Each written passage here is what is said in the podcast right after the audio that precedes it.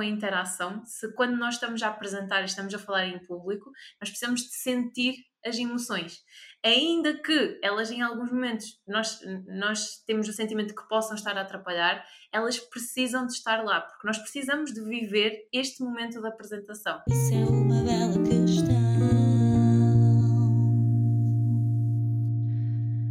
Olá, bem-vindos a mais um episódio do podcast Bela Questão. O meu nome é Amália Carvalho e o podcast Bela Questão fala sobre inteligência emocional, desenvolvimento pessoal e traz-te sempre uma bela questão. A de hoje é como gerir as emoções quando estamos em apresentações em público. E para isso eu trago-te uma especialista de comunicação, aliás, podemos começar por dizer que é terapeuta da fala, mas que ultimamente se tem apaixonado pelo coach de comunicação. Já vais descobrir tudo isto. Ela tem também um podcast, o que é extraordinário, chama-se Bem Fala Quem Está de Fora, chama-se Daniela Crespo e é com muito orgulho que eu trago este episódio porque vai trazer muitas belas questões e porque estamos aqui as duas no mesmo mundo fantástico dos podcasts. Muito bem-vinda, Daniela. Estou muito, muito contente por te ter aqui neste projeto. E bem-vinda à Bela Questão! Olá, Amália. Obrigada. Obrigada pelo teu tempo, obrigada pela oportunidade. E bora lá fazer eh, belas questões e responder a belas questões também. Vamos a isto. Nós já nos conhecemos até há algum tempo através do podcast Bela Questão, o que eu acho que é das das uh, coisas mais bonitas que o podcast me tem trazido, que é dar-me a conhecer pessoas extraordinárias, e foi o caso. Eu gostava que hum, daquilo que eu já te apresentei, tu acrescentasses um pouco, tu falas muito no teu primeiro episódio, a tua história de transformação da menina muito tímida, que os pais até diziam: Olha para a tua irmã, ela fala mais, e é verdade que quem fala melhor consegue melhor o que precisa, consegue expressar melhor o que procura e possivelmente até atingir melhor os seus objetivos. Então, de facto, é importante nós termos estas competências e tu, nesse teu primeiro episódio, mostras que isto realmente é uma trajetória e que é possível adquirir essas competências ao longo da vida e dedicas também o teu podcast a partilhar isso mesmo com as pessoas. Elas em cada episódio podem levar para casa exercícios práticos, competências, ferramentas, estratégias de comunicação para falar em público. Agora, como possivelmente algumas pessoas ainda não te conhecem, acho que era agir ouvir uhum. de ti o que é que depois trouxe aqui ao mundo do coach de comunicação, porque tu começaste por ser terapeuta da fala, Sim. Depois estás mais aqui apaixonada por coaches de comunicação. Qual é que é a grande diferença entre uma e outra e o que é que te trouxe até aqui? Primeiro, começando pela terapia da fala, a minha formação de base é mesmo a terapia da fala. E, e acontece que eu já tinha vindo a, a dar alguns sinais de insatisfação, uh, estava a sentir que o meu caminho não era por ali e então eu comecei a, a investir no mundo do desenvolvimento pessoal e a fazer-me belas questões também, que era o que é que eu quero fazer daqui para a frente? Será que é estes moldes da terapia trabalhando com patologia? Então eu comecei a, a, investir em programação neurolinguística, em desenvolvimento pessoal, em fazer, uh, em ser desafiada também uh, no âmbito da comunicação, e foi aqui que eu percebi que havia outro público para trabalhar, que é uma pessoa não ter nenhum tipo de patologia, nenhum tipo de alteração vocal e uh, alteração vocal ou alterações de comunicação e neste caso uh, querer ser melhor, querer ser diferente a nível comunicativo. E eu pensei, comecei a fazer relações com a minha própria história, comecei a ser desafiada também comunicativamente e, e a ter estes desafios de uh, gravar-me, que foi um desafio gigante, gravar-me para fazer uma apresentação, gravar-me para, uh, para mandar um áudio. E na altura eu lembro-me do quanto a minha história começou a vir ao de cima, a minha introversão começou a vir ao de cima, mas ao mesmo tempo, à medida que eu percebi que conseguia aliar a terapia da fala com outro tipo, tipo de público-alvo, ter a minha história e conseguir trabalhar-me a mim e depois ajudar os outros, foi aqui a grande virada da chave, porque eu percebi, ok, uh, mas eu sempre fui assim, mas eu não tenho que ser sempre assim. E, e, eu sei que se eu tenho objetivos, se eu quero atingir resultados diferentes, eu também preciso ser diferente e eu preciso de trabalhar a minha comunicação. E, e, lá atrás eu tinha muitas ideias na minha cabeça, tinha muitas coisas que queria que viessem cá para fora, mas não tinha as ferramentas. Mas não tinha aquela coragem, ou até podia ter na minha cabeça a coragem para abrir a boca, mas não sabia como o fazer. Não, esta parte do, do como ficava, ficava para trás. E tanto é que começaram a surgir desafios, desafios de comunicação. Na altura eu estava muito envolvida na terapia da fala, criação de materiais e começava a divulgar no Facebook. Então começaram a aparecer propostas para falar sobre isso. E foi nessas propostas, nessas gravações de vídeo, que eu comecei a perceber: hum, aqui há um caminho interessante e há um caminho que me faz sentido explorar. Depois, o que é que acontece? Eu fiz esta formação em coaching de comunicação e eu senti, uh, na altura tinha que fazer, uh, tinha que ter um estudo de caso, quando o meu estudo de caso foi alguém que tinha uma apresentação para preparar. E quando essa pessoa me mandou aquilo que tinha que falar, aquilo que tinha de expressar, e, e aquilo estava a ser um momento desafiante na vida dela, porque tinha muito nervosismo, muita ansiedade, mas queria mesmo falar sobre aquele tópico, e então o que é que aconteceu? Eu senti nesse momento que estava a participar num momento especial na vida da pessoa e que podia fazer uma parceria com, com a pessoa para alavancar aqui as questões da comunicação, que era algo que estava, uh, que ela estava a ter dificuldade. E então foi mais ou menos assim o meu caminho. E é engraçado que já disseste aqui duas palavras que eu vou já pegar por elas, porque dentro daquilo que é comunicação em público, há imensas vertentes que podem ser trabalhadas, desde postura, colocação de voz, expressão, uhum. a própria a riqueza do vocabulário, etc, etc. Mas há um elemento comum que muitas vezes acaba por atrapalhar, que tem a ver com as emoções, e há duas que tu falaste, que é o nervosismo e a ansiedade que acabam por atrapalhar nos momentos-chave. E eu gostava também que contextualizássemos aqui a questão do falar em público, para que não se pense que é apenas um contexto de uhum. palco, de grandes audiências ou da oratória, mas que pode ser contextos profissionais como reuniões de trabalho, pode ser mesmo contextos pessoais, como ter conversas difíceis, tu já o referiste nos teus projetos, e aqui temos o, dois desafios, que é o nervosismo e a ansiedade, que hum, são extremamente comuns, portanto, estamos aqui todos no mesmo barco, normalmente tem a ver com o facto de estarmos fora da nossa zona de conforto, e eu gostava que explorássemos aqui uma ou duas estratégias ou a tua forma de lidar com estas duas, chamemos-lhe, uh, emoções e convertê-las daquilo que poderia ser algo que atrapalha em algo que ajuda. Uhum.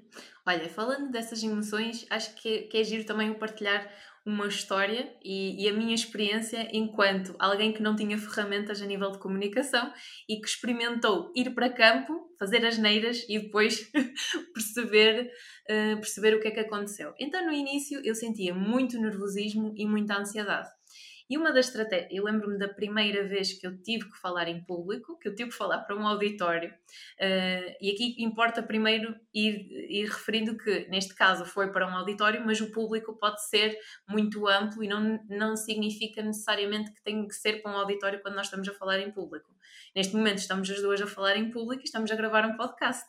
Também também é um contexto de falar em público.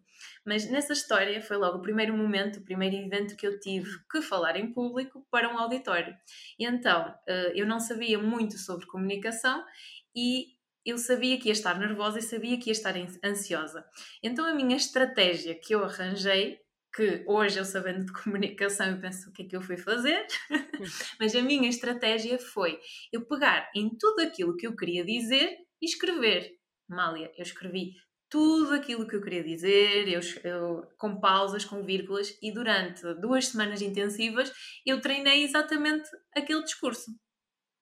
Porque eu acreditava que se eu treinasse, se eu treinasse as palavras, se treinasse as pausas, se, tratasse, se treinasse exaustivamente tudo isto, quando chegasse lá que eu ia brilhar, ia fazer uma apresentação e ia reduzir esta ansiedade e este nervosismo. O que é que aconteceu? Chegou o dia, eu cheguei lá, fiz esta apresentação, uh, apresentei, chego ao final, eu não, eu não senti nada. eu senti um vazio. Porquê? Porque eu não consegui viver o momento da apresentação. E, e, e eu no final senti-me muito triste porque eu não desfrutei daquele momento.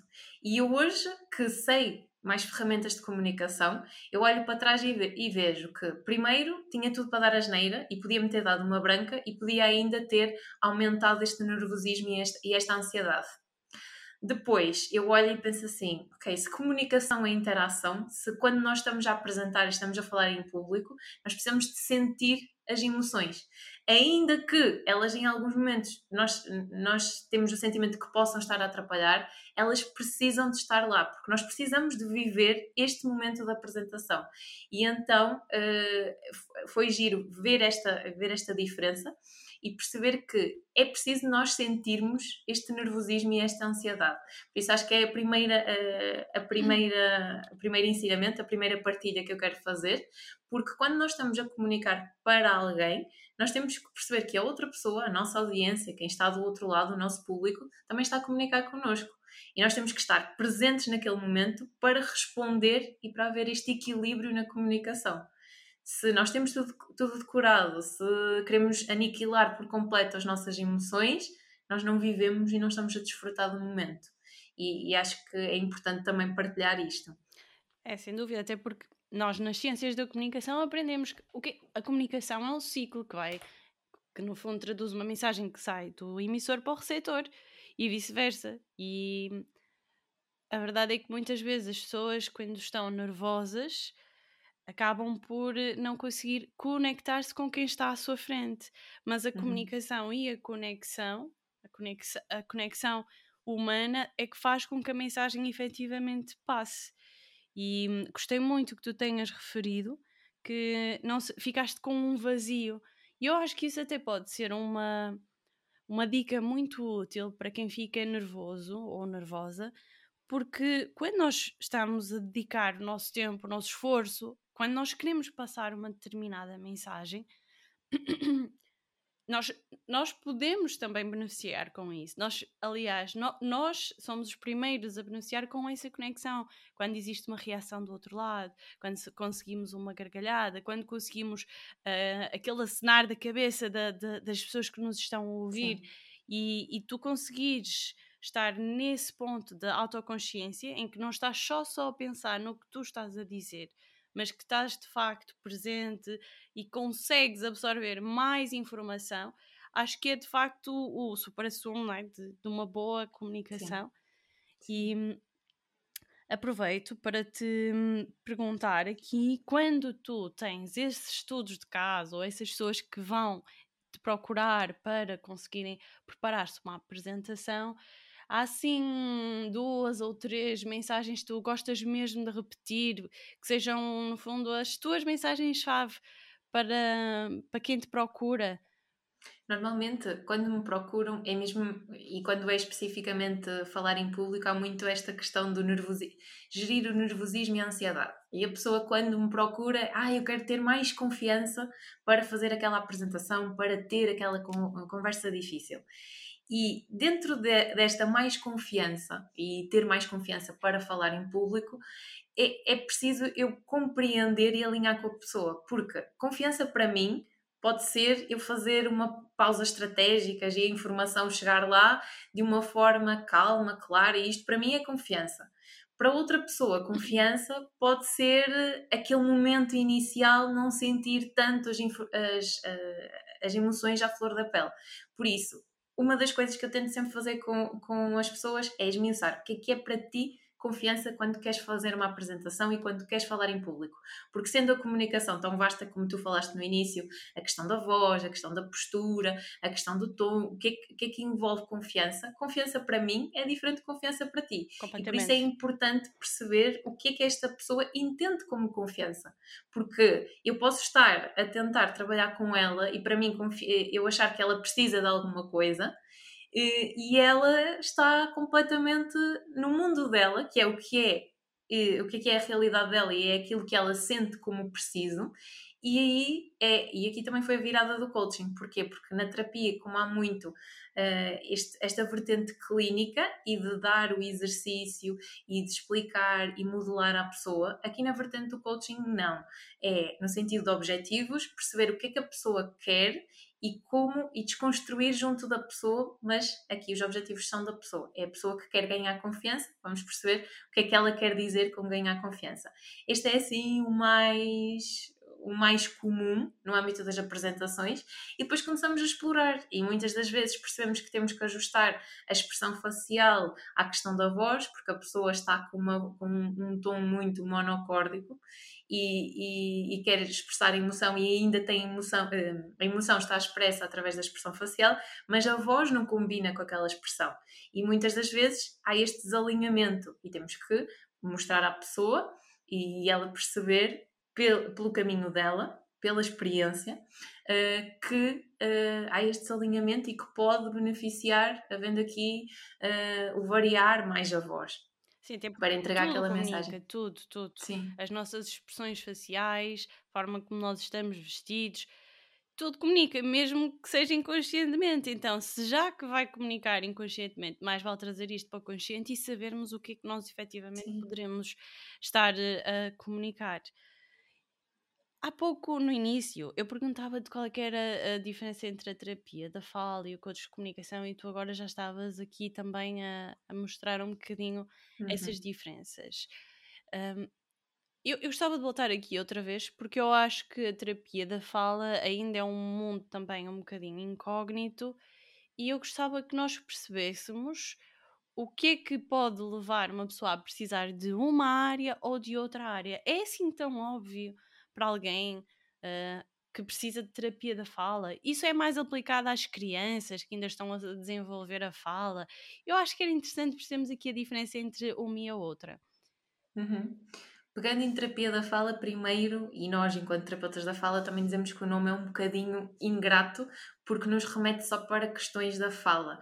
E acontece que um terapeuta da fala trabalha muito mais do que fala e trabalha muito mais do que com, com crianças. Há colegas a trabalhar em neonatologia uh, para a parte de alimentação, de restabelecer um padrão de sucção nos bebés para conseguir ser introduzido uh, a parte, a fazer a parte do aleitamento materno.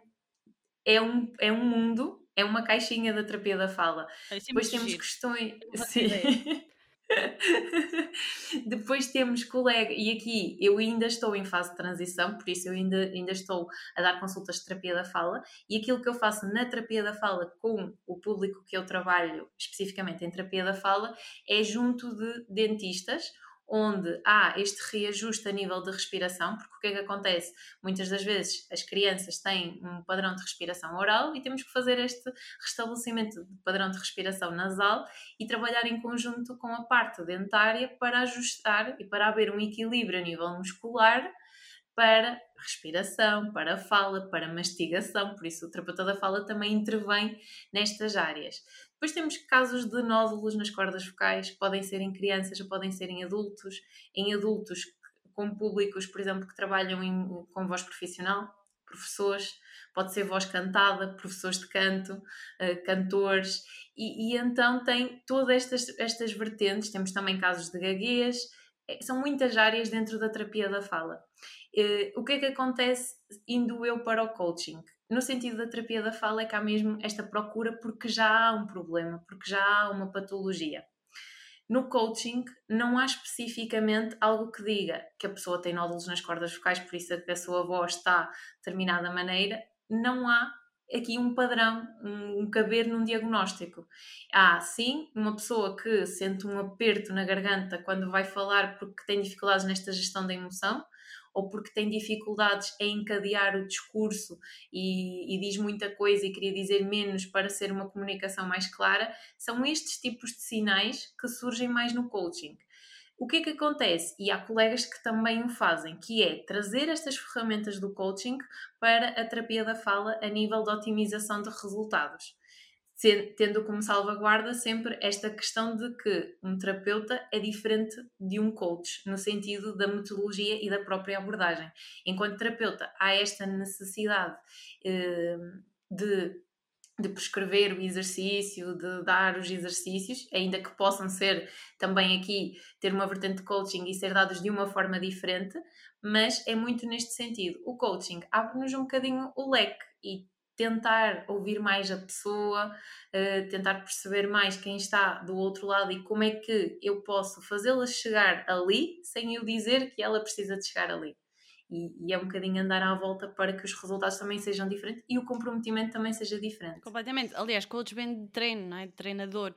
O que o treinador faz é ele, ele não pode correr pelas pessoas. Se pensarmos num treinador na área desportiva, ele não corre pelos atletas, ele não anda necessariamente a jogar com os atletas, ele está de fora consegue observar o atleta e consegue direcioná-lo ou ajudá-lo a direcionar, a dar aqui a, a fazer as questões certas, né? até que fala-se muito das perguntas pedrosas na área do coaching, que é para ajudar a pessoa a construir essas competências, porque uhum. só assim é que se consegue de facto construir com isso, com prática, e uma das questões que eu acho que realmente acaba por ser muito, muito importante na parte da comunicação é esta capacidade de autoobservação, porque muitas vezes, se nós não nos colocarmos numa circunstância em que nós conseguimos de facto observar como é que nós comunicamos, e isso é fácil, gravação de vídeo e de voz.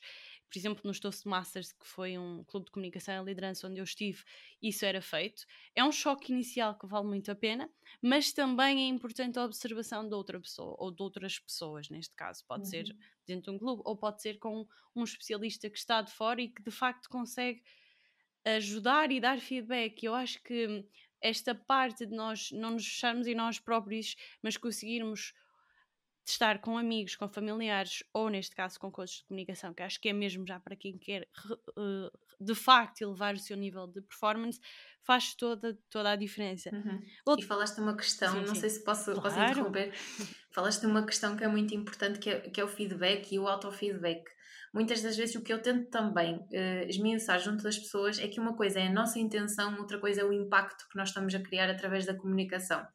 Porque a nossa intenção pode ser efetivamente a confiança e querer passar confiança. Mas a verdade é que se nós queremos passar confiança, mas o nosso corpo está fechado, a nossa voz está baixa, o nosso olhar está para baixo, nós não estamos a olhar para a pessoa e nós nem nos apercebemos que fazemos isso mas o nosso impacto não está a ser de confiança. Por isso é que é importante sempre nós validarmos e reajustarmos intenção com impacto. Qual é a minha intenção com esta mensagem? Qual é o impacto? O que é que o, como é que ela chegou para o outro? Deixa-me perguntar o que é que o outro, fazer aqui uma bela questão ao outro para perceber o que é que o que é que passou, como é que foi esta mensagem, uh, que é para nós reajustarmos esta nossa intenção e perceber, ok, consegui transmitir confiança, ele está-me a dizer que, então deixa ver. Ou então perceber mesmo pelos vídeos. Os vídeos pode ser um choque inicial e, e, durante muito tempo uh, eu sinto que também travei na minha comunicação precisamente por isso. Porque esse choque de realidade e essa vergonha que eu tinha em ver-me acabava por me bloquear. Porque eu também queria na comunicação fazer uma coisa que era querer controlar o máximo. E, e só a partir do momento que eu criei o podcast, como tu falaste no início, a questão do podcast, quando eu criei o podcast e quando eu percebi que eu não conseguia controlar as falas das outras pessoas, eu não conseguia controlar o momento, ou tinha duas opções, ou entrava no mundo do controle e entrava em stress, ansiedade, nervosismo gigante, ou então ia pelo outro caminho em que ok, há coisas que nós não controlamos e vamos desfrutar e viver o presente. E então, esta opção e este desbloqueio mental foi o que me ajudou a perceber que na nossa comunicação nós não conseguimos controlar tudo e deixarmos fluir é aqui um bom, uma boa alternativa para Claramente. evoluirmos comunicativamente. Isso em psicologia chama-se locos de controle. Eu acho muito interessante okay. quando nós conseguimos uh, conseguimos dar o nome às emoções, ao que sentimos e à nossa forma de construir o pensamento, porque nos ajuda a passar aqui mais para a parte racional. E embora eu fale muito sobre emoções e sou totalmente apologista de que nós devemos deixar as emoções fluir e quebrar um bocadinho este paradigma de que pessoas emocionais são menos inteligentes ou menos capazes ou menos líderes do que pessoas mais racionais, é importante para mim nós conhecermos os mecanismos e a ciência que está por trás dos nossos comportamentos. E pessoas que têm o locus controlo mais ativo, mais preponderante, elas são pessoas que têm muita tendência para conseguir encontrar conforto no controlo.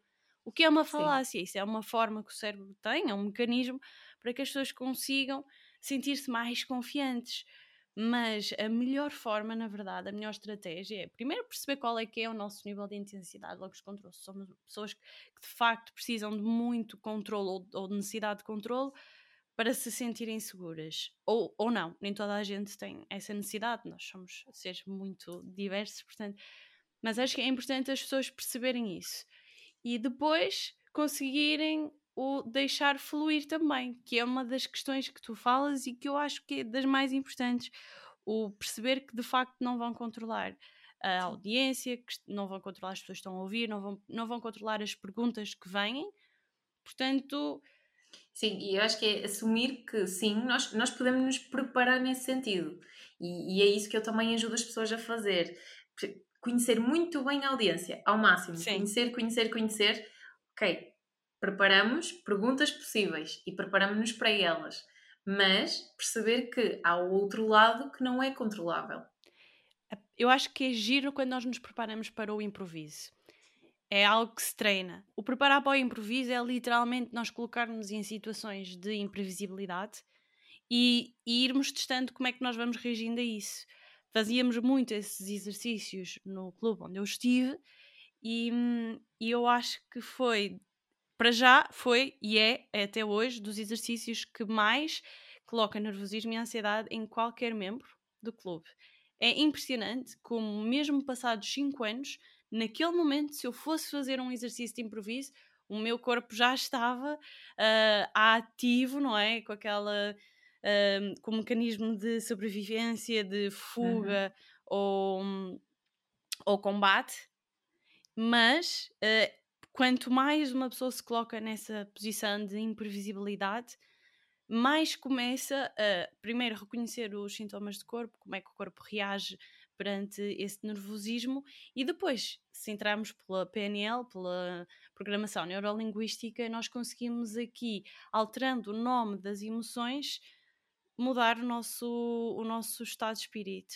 E eu gostava também que falássemos aqui um bocadinho de programação neurolinguística dentro daquilo que tu aprendeste, do que mais te fascina, porque é um termo bastante eloquente, mas que é muito prático e honestamente eu até acho que ele devia ser eh, assim ensinado nas escolas, as pessoas a conseguirem ressignificar uh, o significado das coisas. Vamos começar o que é que é programação neurolinguística e como é que nós podemos aplicar isso nas emoções que, por sua vez, depois se aplicam aqui neste contexto de apresentação em, em público. Olha, pensando em programação neurolinguística e este, este chavão para dizer basicamente quais são as palavras que nós usamos, uh, primeiro para nós próprios, uh, para dizer a nós próprios e que tipo de palavras são estas. E podemos já fazer um exemplo que é do género. Se eu vou para uma apresentação a pensar eu não quero ficar nervosa, eu não quero ficar nervosa, não quero ficar nervosa, não quero ficar nervosa, eu chego à apresentação e o que é que acontece? Ficamos nervosas. é a mesma coisa que nós pensarmos. Eu, se eu disser para quem nos está a ouvir para não pensar no elefante azul, a pessoa vai pensar no elefante azul. Uh, e esta questão de, do não e do nosso cérebro não processar o não uh, foi logo uma grande virada da chave, porque eu percebia que se eu tivesse a dizer, e, e, nós temos situações destas na nossa vida, não quero isto, não quero isto, não quero isto, isto acaba por acontecer. Então a, a PNL pode ajudar a ressignificar esta questão. Ou seja, em vez de o que é que tu não queres, o que é que tu gostavas? Ok, é esta confiança. O que tu queres é confiança e segurança para fazer a apresentação. Então, como, e para quem nos está a ouvir, como é que, e pensando agora como é que tu, com os recursos que tens, como é que tu estás, como é que tu podes ter esta confiança? Achas que ficas mais confiante se ficares fechado ou se ficares a olhar em frente, se estiveres fora do. Eh, eu até uso este exemplo que é a carapaça da tartaruga. Imaginas que estás dentro da tartaruga todo encolhido e começares a falar, a olhar para baixo, ou então fazer diferente. Saís da carapaça da tartaruga, uh, abris os ombros, olhares em frente e logo aqui temos nós, duas percepções, não é? Da posição do corpo e desta confiança que pode ajudar na parte de, de falar em público. Sim, isso até me estava a fazer lembrar quando, por exemplo, as pessoas estão num bloco operatório e há quem testemunhe que consegue ver-se de cima tudo o que está a acontecer. Claro que isto não é a esse nível, não é tão misterioso, mas é um bocado essa capacidade de nós sairmos de nós e conseguirmos de facto ver-nos como se fôssemos outras pessoas. E há uma, há uma estava-me a recordar que há uma estratégia que está muito em, em, linha com isso, que é a capacidade de visualizarmos a apresentação antes dela acontecer. Uhum. Isto é muito utilizado mesmo no desporto, quando, por exemplo, um jogador vai marcar um penalti, o facto de ele conseguir ver antes exatamente o que ele vai fazer, onde é que ele vai colocar a bola, dá-lhe muito mais probabilidade de depois concretizar e colocar a bola exatamente nesse ângulo. E aqui na comunicação é um pouco a mesma uhum. coisa. Tu dizias uh, o exemplo, não vou ficar nervoso, não, ou não vou ficar nervosa, não vou ficar nervosa. Trocar por eu vou ficar confiante, eu vou estar confiante, eu vou estar Sim. confiante, estás a indicar ao cérebro onde é que tu queres ir. E depois conseguirmos nos colocar uh, a imaginar o o que seria se nós estivéssemos confiantes. confiantes. Como, é, como é que seria? Como é que seria a nossa postura? Como é que seria a nossa entrada em palco? Ou até. E como é que tudo, tudo sim, fluiria? Ou até podemos pegar. Uh, a pessoa tem exemplos em que se sentiu confiante e, e, tem exemplos de comunicações que teve confiança e tentar revisitar essa situação onde se sentiu efetivamente confiante, à vontade a falar, a comunicar e pensar como é que ela estaria naquela situação e trazer isso para o momento presente. E pode, pode ajudar neste momento que é mais desafiante. E há, há, uma, há uma questão que, que faz com que isto esteja tão importante, que é as pessoas que comunicam melhor conseguem chegar mais longe, regra geral, nas empresas, em termos de, de cargos de gestão. Quem tem capacidade de comunicar melhor, mesmo não sendo a pessoa que tecnicamente sabe mais, normalmente progride mais. Estatisticamente, não sei se estamos a falar de 80%, já não me recordo muito bem, mas sei que no livro do Dale Carnegie, de Como Fazer Amigos uhum. e Influenciar Pessoas, ele faz esta referência para que nós percebamos o porquê de ser tão importante nós conseguirmos comunicar melhor. E isto é bom para nós, é bom para a nossa autoconfiança, mesmo, mesmo pensando nos outros, pensando em nós. Gostava de falar aqui um bocadinho da questão da confiança, porque tu falaste que as pessoas te procuram para apresentar em público e que também querem esta confiança. Quais é são assim as duas ou três mensagens-chave que tu passavas aqui? Pensando aqui que tens uma plateia de pessoas que diz como é que eu consigo de facto ter mais confiança quando vou falar em público, o que é que tu dirias, de uma forma assim relativamente sucinta? Para ter mais confiança. Então, uma coisa que ajuda e que me ajuda, eu falo muito da minha experiência, porque eu vou testando e validando comigo e depois percebo, e eu gosto de estar nas situações de desconforto para conseguir ajudar de uma forma diferente quem me está a procurar e vivenciar. Uma das questões, eh, e algo que eu ajudo para ganhar mais confiança neste momento inicial, os momentos iniciais eram os mais desafiantes para mim então, o que é que acontecia no início? No início, como eu focava neste nervosismo e acabava por focar numa pessoa séria e começava com a minha experiência, com as minhas histórias e com aquilo que eu contava a mim própria, olhava para esta pessoa séria e começava a, a, ter um discurso que não me ajudava naquele momento. Porque pensava, ok, esta pessoa está séria, não está a ouvir nada daquilo que eu estou a dizer, deve estar com dúvidas, ok, já estou a gaguejar, já tenho o coração na boca e começava naquele loop de emoções e já nem sabia onde é que eu estava. Então, o que é que me ajuda a ganhar e a ter esta confiança? E é algo que eu também partilho com quem me procura. É, porque é que não porque é que não focamos numa pessoa que esteja com um ar uh, mais simpático, a sorrir e, e começarmos logo ali a baixar a guarda e, e a pensar, sim, aquela pessoa está-me a ouvir. E começamos a interagir com aquela pessoa, a falar para ela, até acalmarmos a nossa emoção, o nosso coração, a nossa boca seca, que é para depois conseguirmos entrar e envolver o resto da audiência. Por isso, uma das, das dicas, das ideias, poderá passar por aí. Uh, focar na pessoa que está com um sorriso, que está com a mais sorridente da sala. Sim, a pessoa mais sorridente da sala, a pessoa mais simpática, uh, pode ser uma boa dica. Outra coisa que eu uso porque é normal sentir este nervosismo inicial. Eu ainda sinto, eu ainda sinto e vou sentir sempre, e mediante aqui as zonas de desconforto, uh, posso sentir mais ou menos, mas é algo que, que eu sentirei sempre. Uh, Ajuda-me eu mudar o foco porque se eu estiver com o foco muito no meu nervosismo, é importante eu ter noção que estou nervosa, mas é importante eu desbloquear e pensar noutra coisa. E como é que eu faço isto? Uma música mais animada antes de entrar em palco, uh, prestar atenção ao meu discurso interno e dizer-me coisas positivas uh, que me mudem eh, daquele estado. Uh, pode ser uma música, pois isto julgado com a circunstância que a pessoa tiver. Pode ser mexer o corpo e dar uns saltos, fazer exercício para ajudar nesta gestão e, e automaticamente, como nós estamos a mudar o foco, este momento inicial que é desafiante, numa regra geral, vai ajudar a baixar a guarda e a passarmos mais credibilidade e mais confiança nestes momentos iniciais. É engraçado que lembrei-me agora.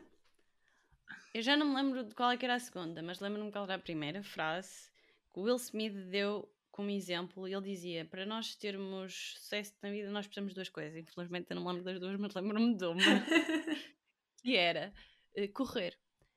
E a lógica dele é: se nós conseguirmos correr e ultrapassar aquela barreira do desconforto e continuar a correr, mesmo quando tudo no nosso corpo nos pede para parar e para regressar à calma, à tranquilidade, nós estamos a indicar ao nosso cérebro quem é que comanda, em primeiro lugar, que o cérebro, não é?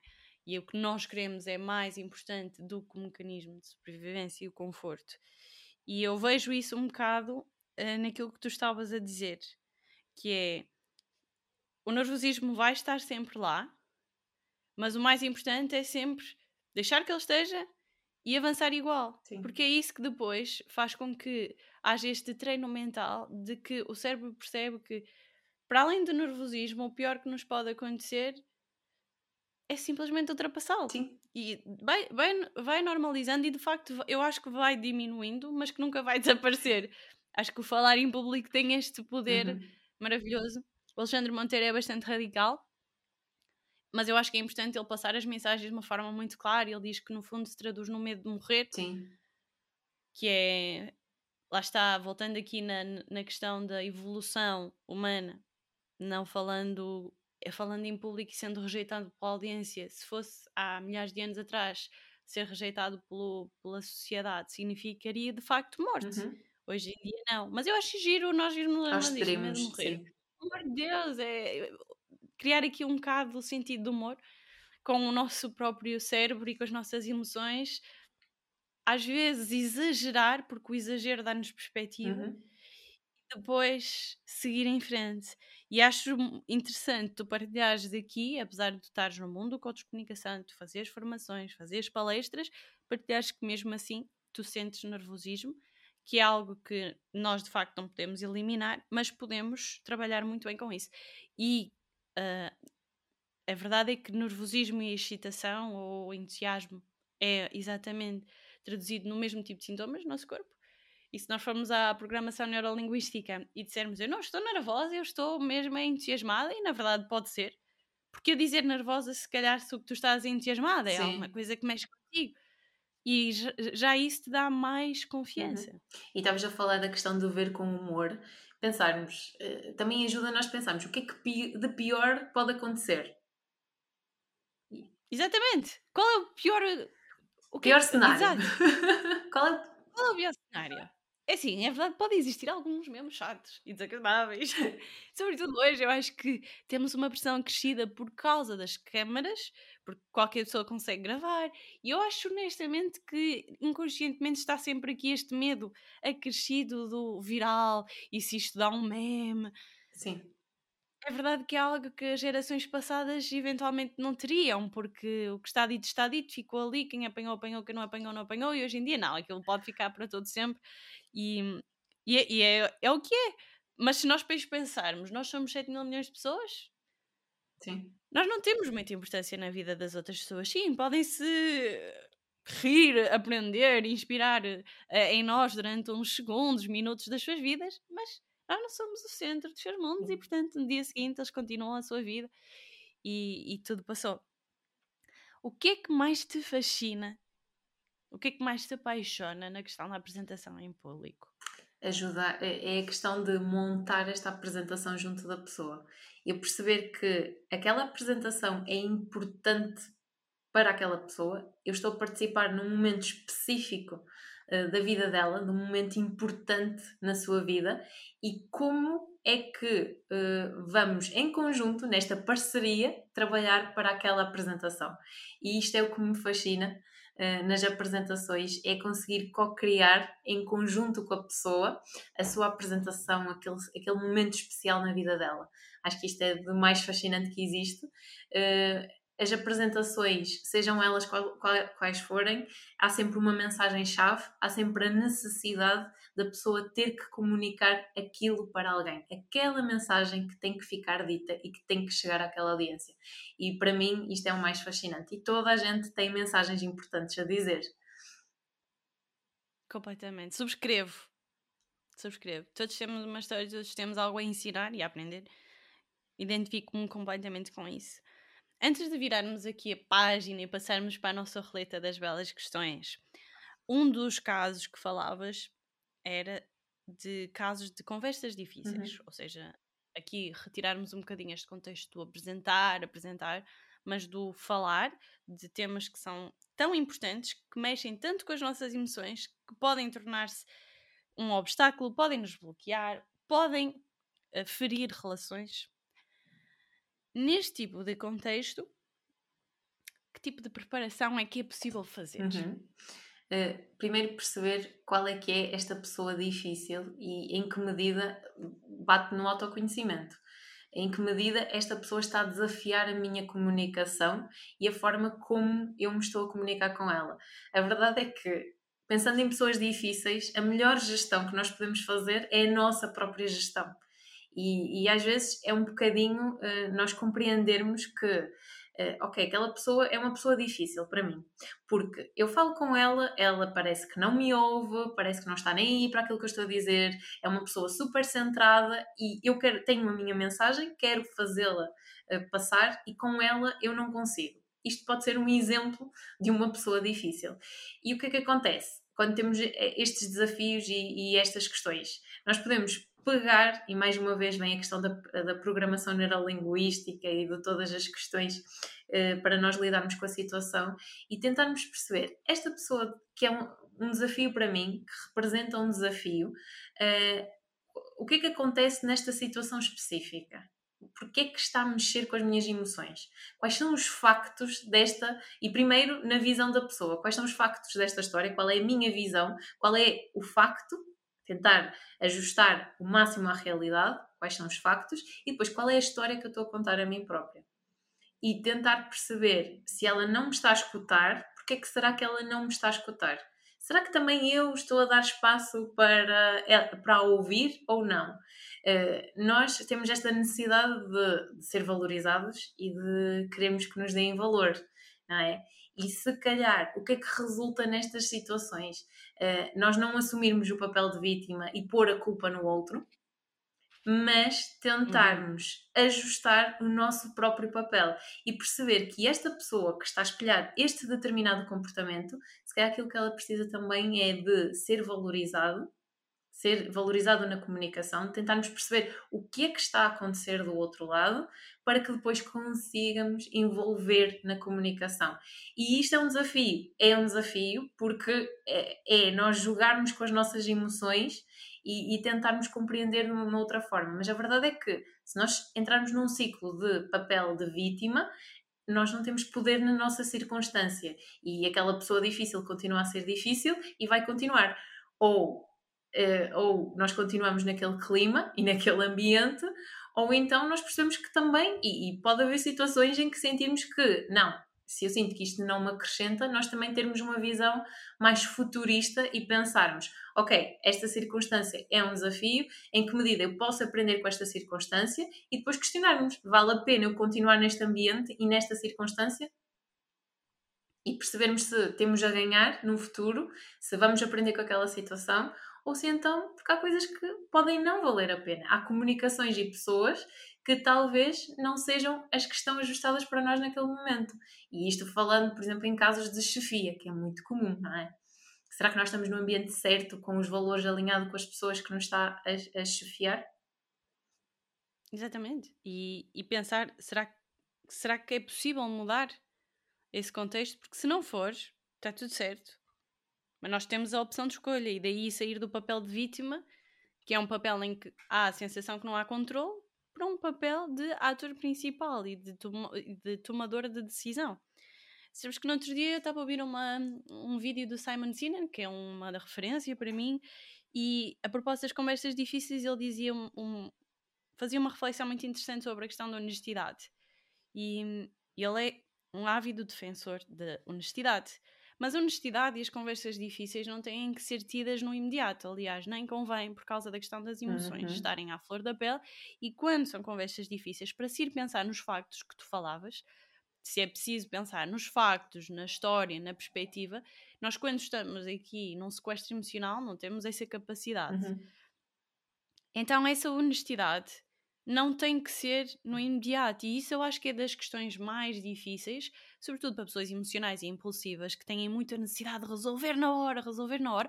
É algo que eu tenho aprendido, na verdade, comigo própria, a conseguir ter um, um ritmo mais desacelerado de às vezes querer, querer resolver conflitos. E, e, então ele dava um exemplo muito, muito castiço, que era uma amiga dele que tinha feito uma performance, se não erro, ou era cantor, é, ou era teatro, e na verdade não tinha sido incrível.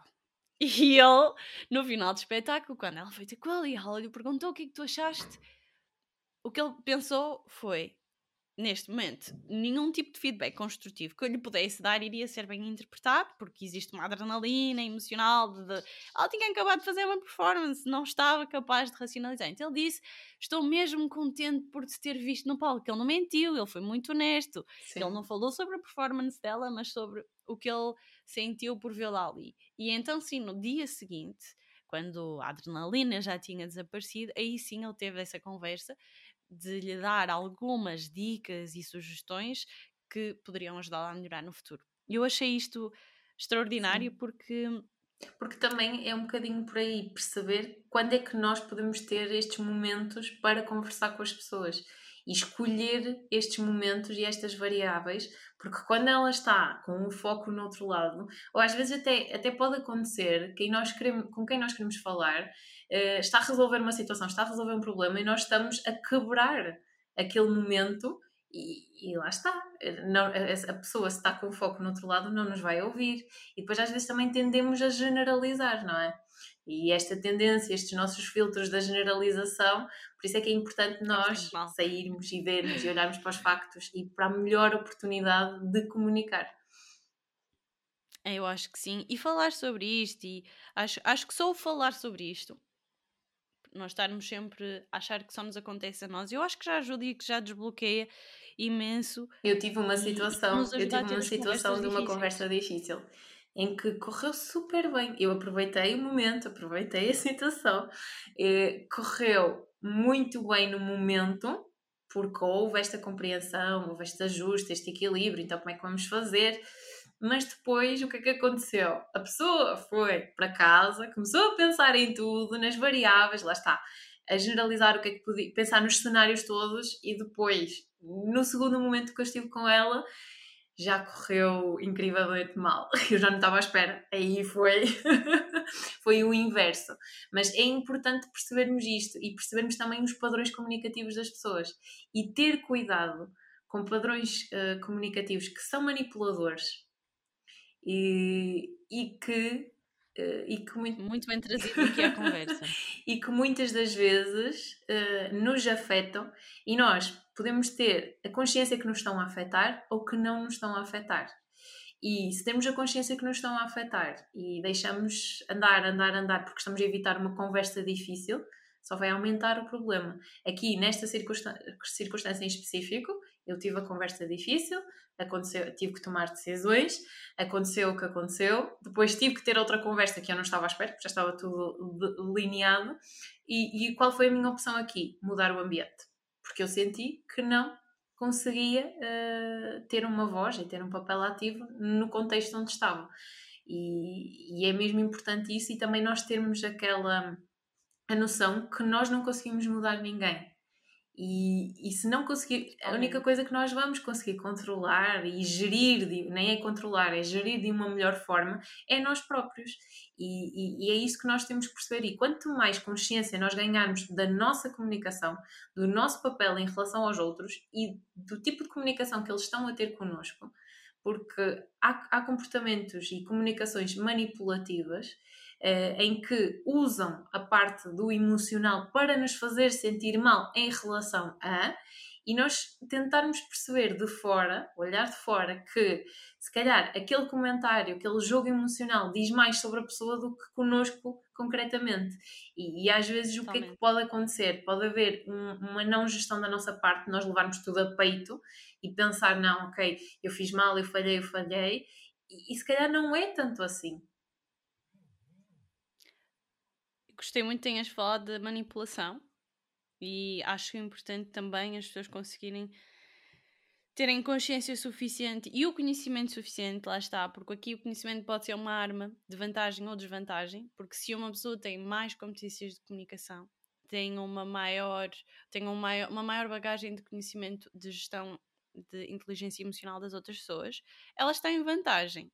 Então, se nós estivermos mais ou menos todos aqui ao mesmo nível, se tivermos mais ou menos todos este acesso ao conhecimento, é mais difícil de podermos cair numa situação de manipulação. Uhum. E, e, e, um manipulador que seja de facto bom um, é difícil de despistar, é extremamente difícil de, de conseguir, sobretudo se for uma pessoa que tem importância para nós, de se perceber isso. E acho importantíssimo falar disso, até porque às vezes depois uh, os próprios profissionais de determinadas áreas, determinadas áreas acabam por ser prejudicados por causa destes estigmas que existem e que são estigmas causados precisamente por quem utiliza este, este conhecimento para o lado mau, Sim. aqui o lado negro uh, da, da situação, e isto em todas as áreas é possível.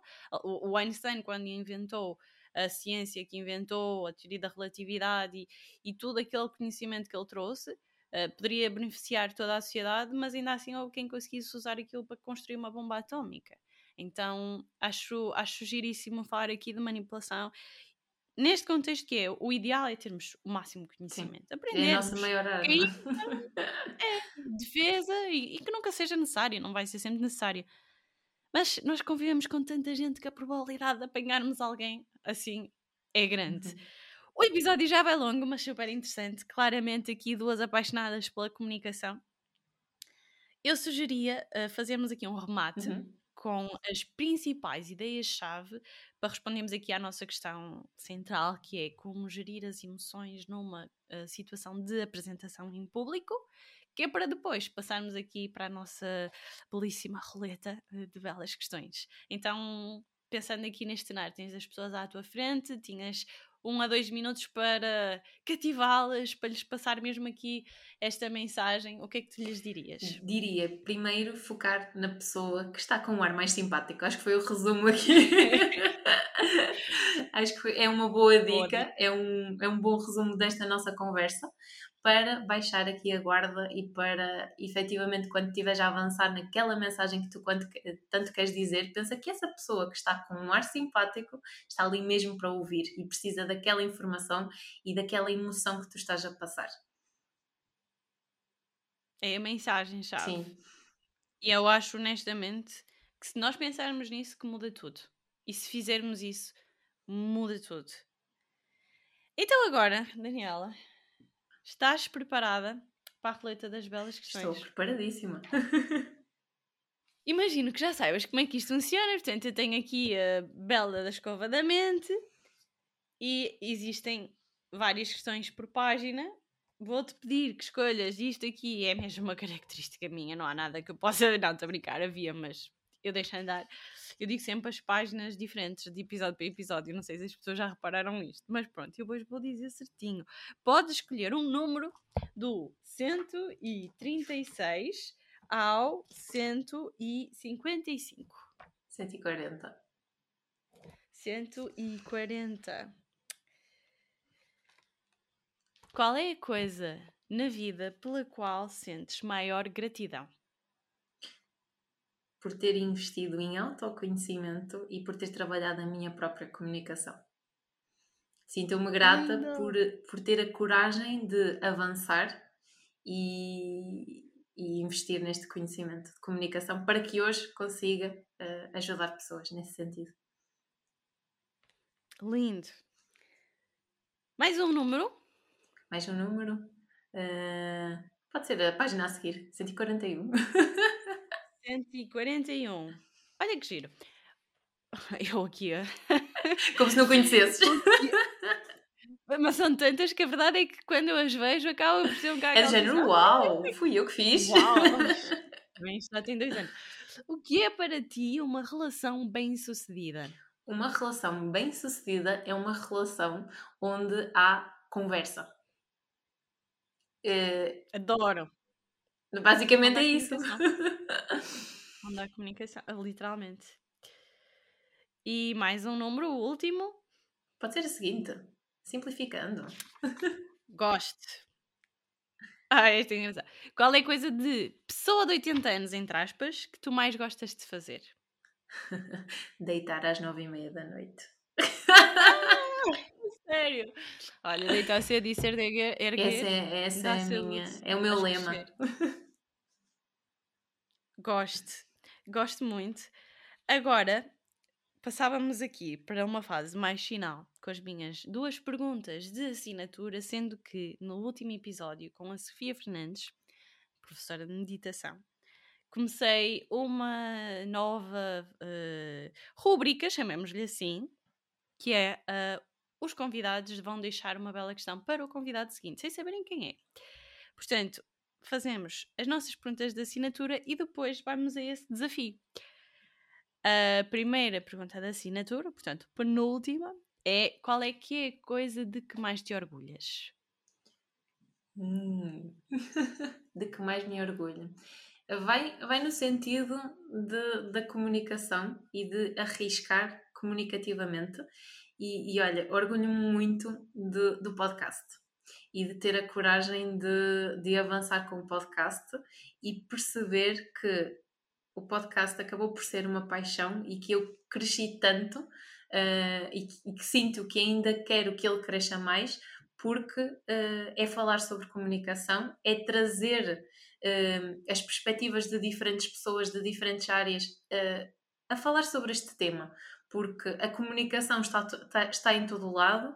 Uh, esteve na minha vida toda e foi preciso eu ir perceber comunicação para conseguir trabalhar comunicação e perceber que é preciso falar sobre isto. Por isso eu orgulho muito de ter investido o meu tempo e dedicar-me e ter esta coragem e deixar um bocadinho a vergonha para trás, de olhar para os meus vídeos, de olhar para as minhas gravações e, e avançar, avançar neste processo de me autodescobrir comunicativamente e, e agora ajudar e criar o podcast para conseguir uh, ajudar outras pessoas e conseguir que isto faça sentido na vida de outras pessoas.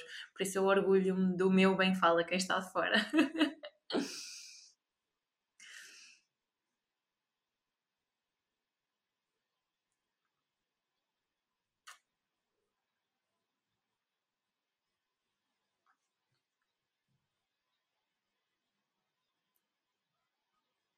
E tenho várias.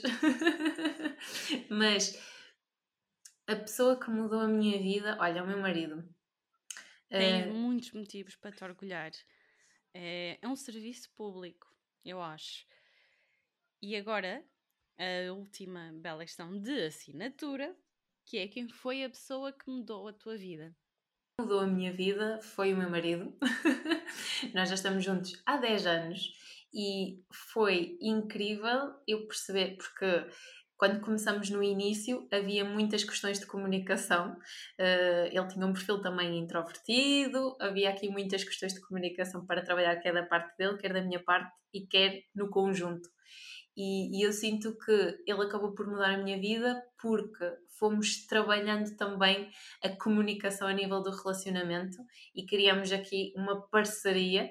E, e, e, é incrível tanto ele como se envolve em todos os meus, os meus projetos pessoais, profissionais e eu consigo fazer uh, o mesmo do outro lado. E, sinto que, que, é a pessoa que impacta a minha vida e que, e que é o parceiro, parceiro de vida, companheiro. Espero que ele ouça este episódio. Ah, vai ouvir. Gostei. Agora sim, vamos à pergunta que foi deixada pela Sofia no último episódio, que é se tu já encontraste o teu propósito e o que é para ti, o que significa para ti propósito? Para mim, propósito é eu conseguir todos os dias fazer algo de que, que me faz feliz. Eu todos os dias uh, conseguir pôr em prática algo que me traz bem-estar, felicidade, harmonia e que no final do dia eu percebo, ok, é isto, é por isto que vale a pena amanhã eu acordar novamente, levantar-me e conseguir uh, trabalhar e estar neste sentido. Eu, eu, eu, vejo muito o propósito na questão de trabalho e na questão de realização uh, pessoal e profissional, e neste momento eu sinto que, a nível de propósito, é a questão das apresentações e de trabalhar comunicação com as pessoas. Este é o meu propósito. Uh, também, durante muito tempo, e como eu falei da terapia da fala, eu sentia que o meu propósito era trabalhar com crianças. Depois é que fiz esta, esta análise, esta autoanálise e autoconhecimento. Por isso, eu não sei se este vai ser o meu propósito para a vida toda, seja lá isso que for, mas é importante nós percebermos qual é que é o propósito para o dia a dia, sem grandes, sem grandes metas, sem grandes voos e, e aproveitarmos, aproveitar para nos divertirmos todos os dias a fazer algo que nós efetivamente gostamos. Totalmente de acordo. Sabes que eu acho que é tão importante nós sabermos qual é o nosso propósito uh, e, e, pensarmos nele todos os dias, mas é, é, que foi mesmo. Por isso é que eu coloquei essa questão aqui. Eu não lhe chamei propósito, chamei-lhe objetivo. Porquê? Eu, na, na escova da mente diz qual é o meu objetivo e porquê. E a ideia é fazer isto de uma forma frequente. E quando eu faço estes exercícios todos os dias, para já é engraçado porque eu todos os dias escrevo de forma diferente aquilo que é o propósito. N não, se diz sempre da mesma forma. Embora eu acho que a essência nunca mude, há várias formas de o concretizar e de o realizar. E, e, é engraçado que às vezes há fases em que eu não faço este exercício. Não?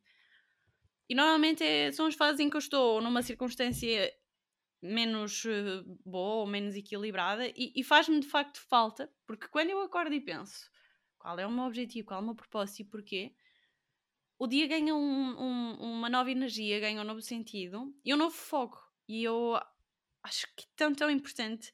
Estou tão contente por esta pergunta ter sido colocada. Para fazermos aquilo que precisa Diz? de ser feito, não é? é que acaba por, eh, por ser fazermos aquilo que precisa de ser feito, porque nós sabemos ainda que naqueles dias menos bons, nós sabemos o que é que nos faz feliz e sabemos para onde, uh, para onde queremos ir naquele dia. Faz toda a diferença. o que é que gostávamos mais de fazer. Faz toda a diferença. E, e descobrir qual é o nosso propósito, eu acho que é das coisas mais bonitas que nos pode acontecer.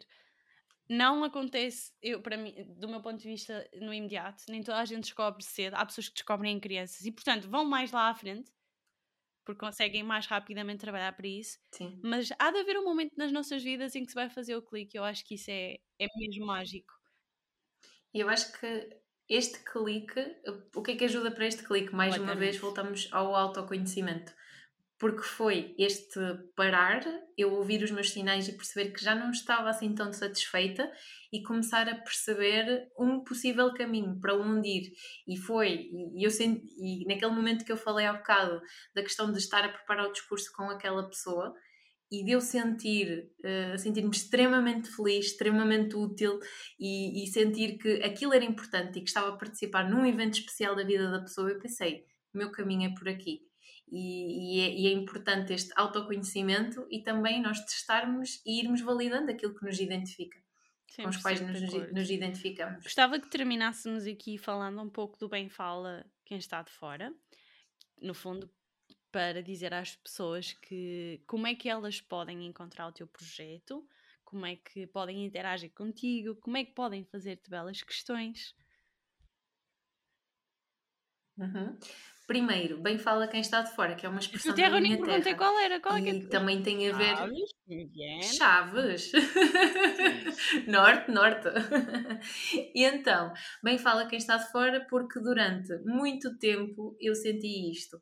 Quando me diziam que eu tinha que falar, que eu tinha que ser mais comunicativa, e eu não sabia como. E então, tantas vezes que esta expressão veio à minha cabeça, bem fala quem está de fora. Porque quem está de fora é sempre mais fácil, eh, seja na perspectiva do falar, seja na perspectiva de comunicar, do que for. Quem está de fora das situações acaba por ser mais fácil.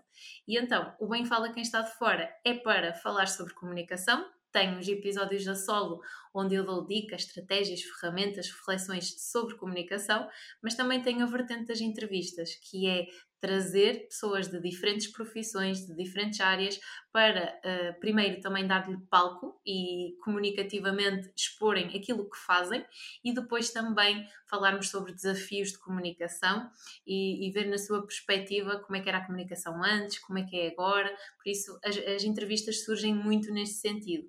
A ideia é nós pensarmos no bem, eh, o que eu quero com o Bem Fala é esta comunicação empática e nós uh, aprendermos, uh, se possível, a ser colo através da comunicação e a não julgarmos tanto. É este o objetivo do Bem Fala. Ele está disponível nas plataformas streaming, Spotify, Apple Podcasts, Google Podcasts. Uh, então, eu, é eu vou deixar os links, de qualquer das formas, nas notas do podcast. Fica o convite para irem ouvir. São episódios muito, muito bem estruturados, eu já ouvi, e são muito diretos ao assunto e trazem valor, que eu acho que é é das coisas, pelo menos pessoalmente, que eu mais valorizo, é nós de facto chegarmos ao final de um episódio e podermos aplicar o conhecimento, ter, ter tido ali não só entretenimento, mas termos ali informação, educação, partilha.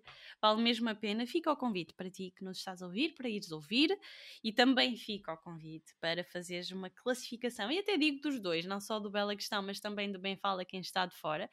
Este tipo de classificações na, nas plataformas, seja no Spotify, no iTunes, ajudam a que o algoritmo depois mostre o podcast a outras pessoas que estejam a ouvir podcasts com interesses semelhantes e também ajuda aqui a promover este trabalho que nós, se não acreditássemos que não era útil e, e, e belo e, e que merece esse reconhecimento, também não o faríamos, por isso fica aqui esse pedido para classificares. Também fica o agradecimento a quem envia mensagens, é, é de facto uma alegria gigante. Eu acho que a Daniela tenho a certeza que a Daniela sente o mesmo. Cada mensagem, cada feedback é, é, muito, muito motivador. Ajuda-nos também a ouvir quem está do lado de lá, porque aqui nós estamos com um microfone e com uma pessoa à frente, mas no fundo é uma plateia de, de centenas de pessoas que nos ouve e, portanto, é percebermos é que a audiência está lá. Já que nós não conseguimos ver a reação no imediato, depois ouvirmos é das, é, para mim, dia 1 até hoje é de facto o, o mais gratificante de, de, ter este projeto. E se ainda não segues o podcast Bela que está no Instagram, segue, porque é lá onde nós comunicamos e interagimos enquanto comunidade. Se tiveres sugestões e belas questões, seja para a Daniela, seja para mim, pergunta por lá, ou então podes também perguntar pelo e-mail amalia.belaquestão.pt e queria-te agradecer por estares aí até ao final deste episódio, que vai longo, mas que hum, espero que tenhas gostado, que te tenha sido útil. E se gostaste, partilha com amigos, família que tu achas que possa beneficiar e gostar deste tipo de, de conteúdo. E a ti, Daniela, quero-te agradecer pela tua generosidade, pelo teu tempo, pela tua paixão por estares a ser um exemplo de coragem. A coragem é de facto uh, das emoções ou das ferramentas mais belas que nós podemos ter e trabalhar, e todos temos à nossa disposição, só temos que fazer. Uh, viver dentro uhum. de nós e, e dar um passo como lançar um podcast, sim, requer coragem, porque estamos a expor-nos e fico mesmo feliz por te ver a traçar esse uhum. percurso, por acompanhar, por aprender contigo e por tu teres vindo aqui. Oh, bela questão, muito, muito obrigada. Obrigada eu. Obrigada pelo teu trabalho incrível, pelas belas questões que são tão importantes e que nós precisamos também delas na vida para que as peças comecem a encaixar. Por isso, a quem nos está a ouvir, eh, que continue a fazer belas questões, que continue a ouvir o Bela Questão e a ouvir Obrigada, muito obrigada. obrigada. E já sabem, quanto a nós, vemo-nos, ou melhor, ouvimos-nos no próximo episódio. Até breve! Sentido da vida, uma mente retorcida. Eu vou conseguir sim ou não? Levar a tua mente, atitude inteligente. Tens tudo na tua mão. Sempre a divagar, onde é que eu vou parar? Isso é uma bela, isso é uma bela Isso é uma bela